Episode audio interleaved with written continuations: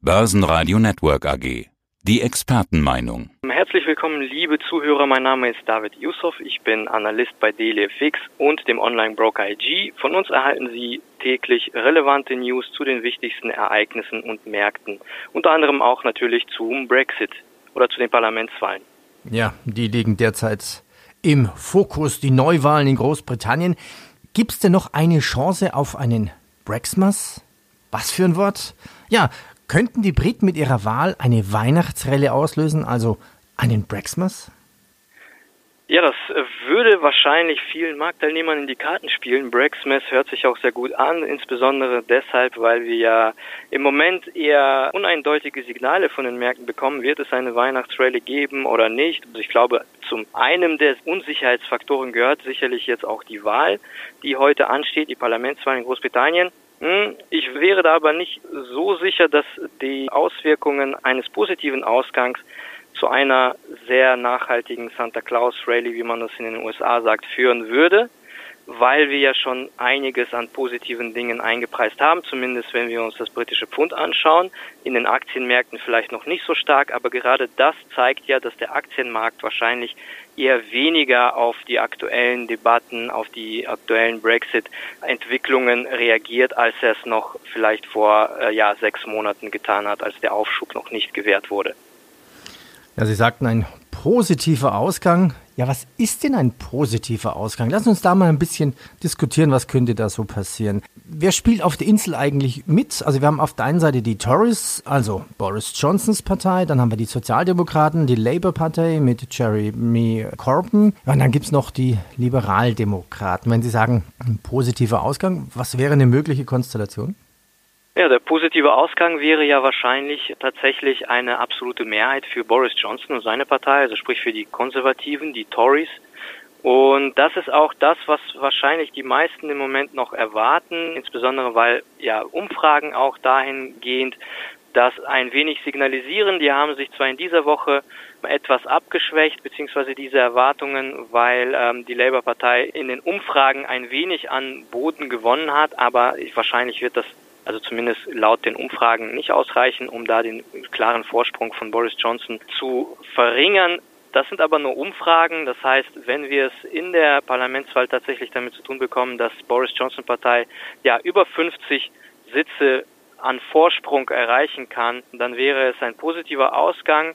Und dann könnte es tatsächlich sein, dass wir positive Impulse für den Markt zu sehen bekommen, insbesondere im britischen Pfund und vielleicht auch teilweise, weil das ja ein wirklich positiver Ausgang wäre, zumindest kurzfristig betrachtet, für den Brexit oder die Brexit-Deadline, die ja jetzt zum Ende des Januars ablaufen soll, die erneute Brexit-Deadline.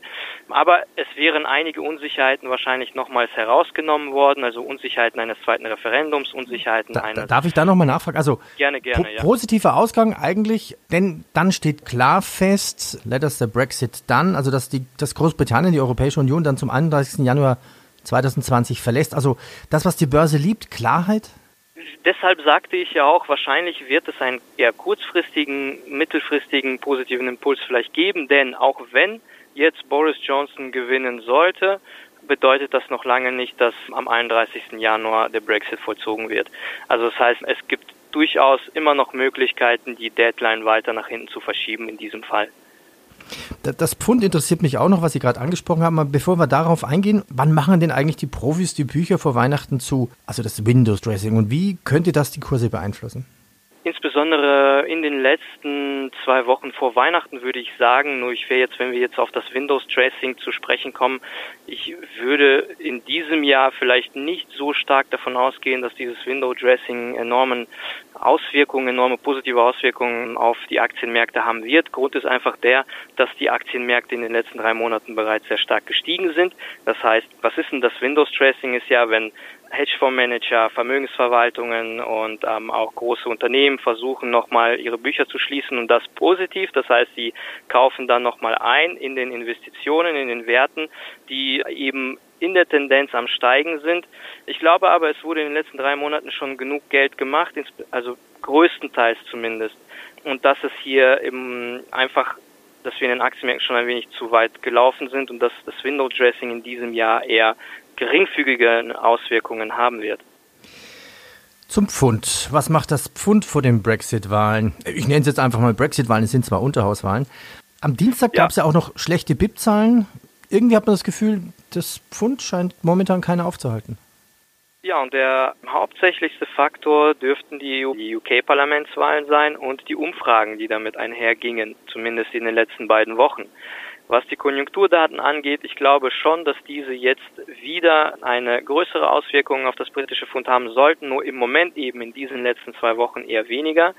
Warum das Ganze? Naja, weil die Bank of England immer noch zu den äh, Notenbanken gehört, die in den letzten ein bis zwei Jahren die Zinsen nicht gesenkt hat, weil die Konjunkturdaten erstmal noch stabil geblieben sind, trotz des Brexit oder der Brexit-Debatten. Man will so ein bisschen Munition quasi vorhalten, falls es tatsächlich sehr stark abwärts geht. Und ich glaube, im nächsten Jahr werden wir ein oder zwei Zinsschritte seitens der Bank of England zu sehen bekommen, insbesondere dann, wenn die Konjunktur dann sich weiterhin verschlechtern. Und das ist wahrscheinlich, weil wir jetzt ein ganzes Jahr lang mit Unsicherheit gelebt haben. Die Unternehmen haben ihre Investitionen zurückgehalten und Aufträge auch zurückgehalten. Und das heißt, früher oder später wird sich das auf die Konjunktur auswirken. Deshalb im Moment sehen wir einen starken Anstieg des britischen Pfunds, insbesondere auf Basis der Parlamentswahlen. Aber wie gesagt, das wird nur ein kurz- bis mittelfristiger Impuls sein, der jetzt noch kommt, entweder positiver oder negativer, je nachdem, was wir für Ergebnisse bekommen heute Nacht. Und dann aber sollte sich der Fokus erst einmal wieder auf die Konjunkturdaten richten und nach oben hin würde ich sagen, selbst bei einem positiven Ausgang 1,34, 1,35, da sollte der Deckel erstmal drauf sein. Das heißt kurzfristiger positiver Impuls und danach erst einmal wieder Sell Defect quasi, weil ein Großteil davon schon eingepreist worden ist. Und dann, klar, auf die Konjunkturdaten der Fokus und natürlich wieder im Januar erst auf die Deadline. Sell Defect, ein schöner Begriff. Dann freue ich mich schon auf unser Interview kurz vor Weihnachten 2020. Mal schauen, wo da die britische Wirtschaft steht. David, vielen ja, Dank. Ich freue mich auch. Vielen Dank. Bis dann. Börsenradio Network AG. Das Börsenradio für Broker.